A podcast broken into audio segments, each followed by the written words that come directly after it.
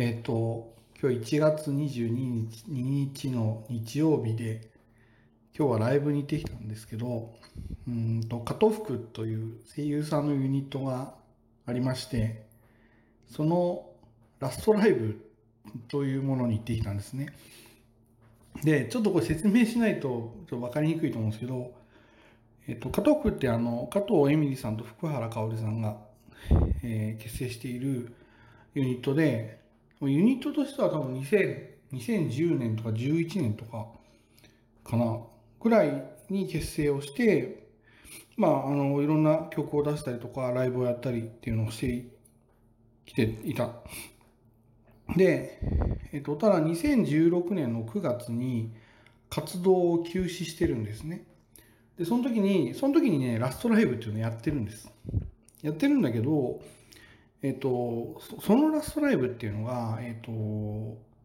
当時、加藤福のお二人がパーソナリティをやってた文化放送の、えー、ダイブ2ステーションというラジオ番組があって、そのラジオ番組の公開収録プラスミニライブみたいな内容だったのね。で、えー、で、その、えっ、ー、と、イベントっていうのが、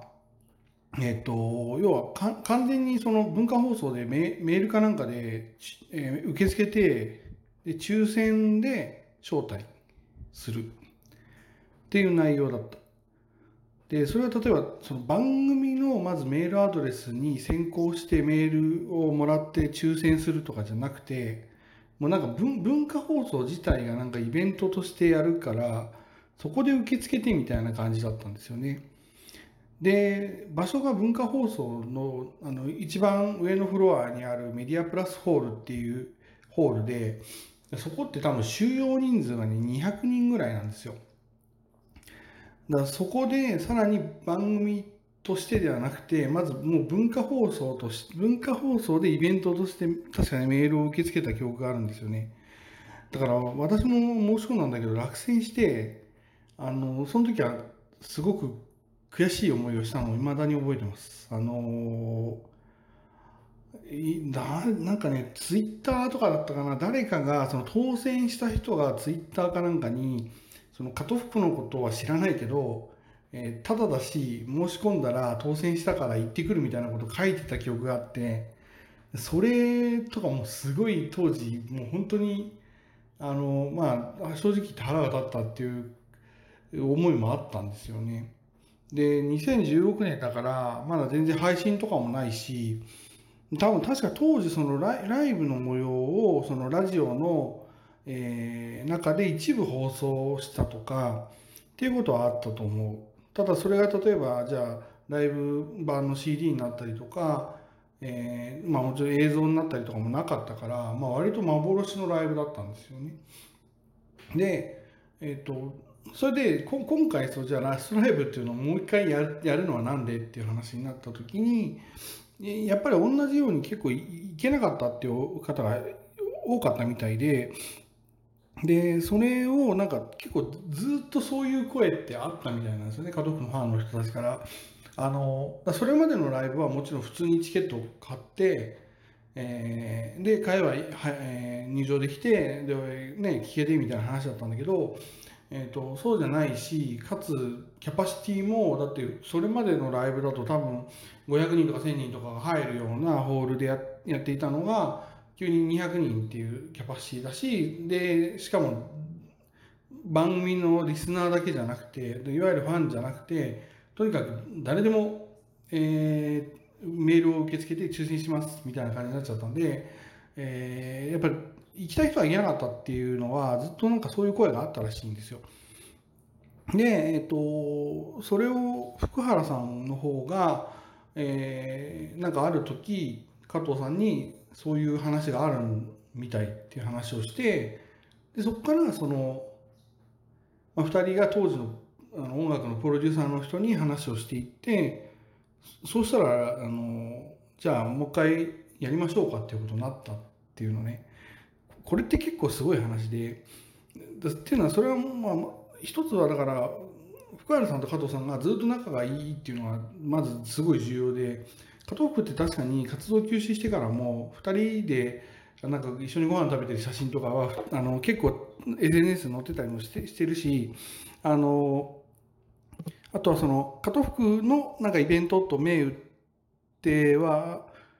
いないいなかったのかな？いなかったいやいたのかもしれない。何年か前にね渋谷のカルチャーカルチャーで、えっと、お二人でイベントやってるんですよね。えっとトークイベントトークをやったりゲームを遊んだりとかっていう中で多分そこにそこでなんなんか23曲歌ったはずなんだよな。確かそういうはずです。なんかそれがだからちょちょっとちょちょっと再ちょっと再結成っていうか再結成っていうか別に解散してないんだけどちょっと再始動みたいな感じだったのかな。うんなんかそそれは覚えてる。ででまあそういうふうに2人はずっと仲がいいっていうことがあってだからふと話が出ました。でですごいのはそそこからだからまあやりたいねやりたいねっていう話はもちろん演者さんの中で出ることはあるかもしれないけどその話が実際に当時のそのプロデューサーの人に言って要は当時の加藤服のスタッフっていう人たちがみんな声をかけたらみんなやりましょうってなったっていうところがやっぱりすごい。っていうのはだって6年前ってまあ結局そのやってる仕事お仕事とかみんな変わってたりするわけですよ。だってあのまあちょっとそういう別にそれがどうじゃないんだけど例えば福原さんも加藤さんもと演者さん出演してるお二人自体が当時所属してた事務所から今移籍されていても別の事務所にいたりするんですよね。だからまああらゆるものが6年って結構本当に変わる、えー、だけの時間なんですよ。多分いろんな作品とかプロジェクトとかって結構5年単位とかで動いたりするからうん、ラジオ番組だって例えば5年ぐらい続くと結構長いし、まあ、5年ぐらい続くといつ終わってもおかしくないっていうようなことはリスナーとして感覚もあるわけでその中でだ6年経ちましたっつってもう一回やりましょうってなることがすごいなと思って。でだで今回はもちろんその先行のチケット申し込めば、まあ、誰でも誰でもっていうかチケット買えばね来れますよっていう話で私はもう迷わず買ってで今日本当は今日ってすごいいろんなイベントがある日なんですよ。あんまりそこは言わないけど、えーと、いやもし家族のそのこのラストライブがなかったら行きたいなと思ってるイベント行きたいなと思ってたイベントがもう3つぐらいあるような日なんだけどでもやっぱこれだここだなと思って行ってきました。で場所はあの浅草歌劇場っていうもう本当に花屋敷の一角にある劇場新しくできたとこみたいなんですけどね。でだから、えっと、入り口もなんかその要は花屋敷の一角に外から入るみたいな感じのすごい面白い場所でした。で割とあのこじんまりとしてはいるけどまあそれでもにあれかアリーナとか 2, 階席とか含めると400とか500ぐらい入るのかなそれぐらいの会場ですですごいステージはねすごい近くてすごいいい会場だったなと思います。で、で昼公演と夜公演とライブ聞いてきたんですけど、えっと、とにかく全曲やるっていうのがお二人の中で決めたことだったらしくて、えっとカ、ドフって今まで3枚アルバムを出してるんですね。でその3枚のアルバムに収録された曲。でそこからもちろん先行してシングルになってた曲とかもいろいろあるんだけど全部含めてえー、全部昼夜公演の中で全部やるっていう形で、えー、聞くことができました。いや懐かしかったな。私はでもまあ正直ちょっと門福のファンとしては割と後期の方からのファンで多分2015年の途中からえっ、とそのさっき言ったダイブステ「ダイブ2ステーション」っていう文化放送でやってたラジオを聴くようになってでその後に、えーと、2015年の12月に、えーと、ライブに出演されてたんですよね。その、えーと、いろんな声優さんとかいろんなユニット声優さんのユニットが出演するライブで、えー、とミルクラリアットっていう、えー、ものとこれこれ確か今今のゼップ東ゼップダイバーシティ東京だったかな。あそこでやったミルクラリアット。それから多分ねその翌日かなんかに天心向井さんがやってる「アニワラ」っていうそのえっとお笑いと、えー、あと声優さんのライブを融合させた、えー、イベントが、えっと、あれをやったのは確か有楽町のあの読売ホールってあのビッグカメラの一番上にある読売ホールだったかなあそこでやったのをもう2日続けて見たんですよね。あの結構だから声優さんのイベント声優さんが歌ったり踊ったりするライブを見る、えー、機会としては多分結構早い方だったと思います。まあ、その前にもいろいろちょこちょこっと見たことあったけど割とがっつりしたいわゆるそういうライブとかフェスとかを見たのはあの結構早い段階であの早い段階でってのは私は2015年の4月ぐらいから、まあ、4月1月ぐらいから声優さんのラジオを再び聞くようになったような人間なんでちょっと結構変わったあの経緯であの声優さんのファンになってるからだから家族のことも結成当初のことは実は結成当初は知らなくてその2015年の、えー、いつぐらいだろう夏ぐらいから知ってで2016年にあったそのサードアルバムの発売に伴うライブには行ってます。でででその2016年の9月がその「大仏ステーション」ってラジオの終了だったし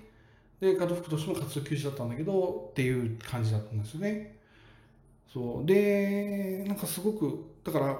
私の中では同窓会っていう感じじゃなくてどっちかっていうとその行けなかった卒業式に改めて行ったっていう感じだったかな。なんか、だから当時全然行けなかったその門福の最後をもう一回追体験できたっていうのが、なんかすごく感慨深かったです。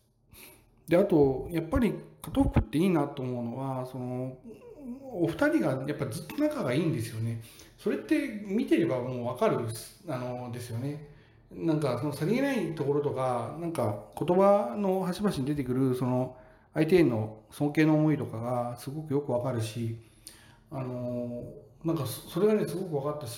ライブだったななんか直接やっぱりステージで見るとやっぱりそのことをさらに感じましたうんあの曲もだから全部自分が聴いたこともある曲もあればもう音源でしか聴いたことがなかった曲も聴けたしあと結構サプライズだったのがあの、まあ、お二人が一番最初に共演したきっかけの作品ってララキスタなんですよね。でラキスタの、えーとてえー、テーマ曲だった「持ってけセーラー服」を二人で歌ってくれたんですよね。それはなんかもしかしたら、まあ、どどっかちょっと期待してたとこあったけどでもやっぱり家族のライブだしでしかも何年ぶりのライブだしまずそこはちょっとどうなんだろう許可とかいろいろあるんだろうなって思ってはいたけどあのアンコールの1曲目で「茂木セラフィをややってくれたっていうのはなんかあ全部やっぱりこれって本当に加藤君のラストラとにかく一旦のラストライブとして全部出すんだなっていう思いをあの聞きながら感じました。うんそう。あのー、ね本当はコールができるライブだったらよかったのになっていうのは福原さんも最後挨拶言ってたし、まあ、それはそうなんだけどでもなんかあの時あの時って2016年の私が抱いていた悔しい思いっていうのがなんかその今日今日のそのすごく嬉しい思いとか幸せな思いで、えー、上書きされた感じします。だから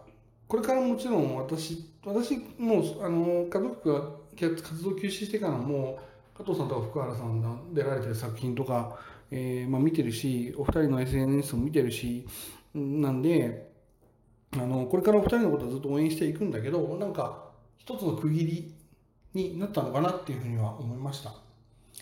なんか夜の部の最後アンコールも一番最後の曲も歌った後にお二人がステージの上であのハグをして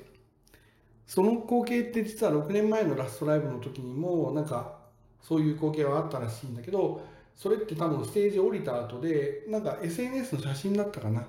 に載ってたのは見たんだけどなんかステージ上で改めてお二人がそういうふうになんか心が結ばれているうん、つながってる絆がある感じを見ることができてあの私はすごくなんかすごくなんて腑に落ちたって言うと変だなでもなんかあの時ライブに行けなかったんだよねっていうことはもう言う必要はなくて私はもう2022年のガトフクのラストライブを目撃したんですっていう思い出に変わったなっていうふうに思いました。うん、最後グリーティング、グリーティングっていうかお見送りとかもあって、ね、結構ライブの後にお見送りやるのって大変だと思うんですよね。えーステージでねあれだけ歌って踊って結構大変で疲れてる状態なんだけどでも最後やっぱりみんなで、えーみんなに一言でいいから挨拶したいっていうふうに思ってくれたのもありがたかったし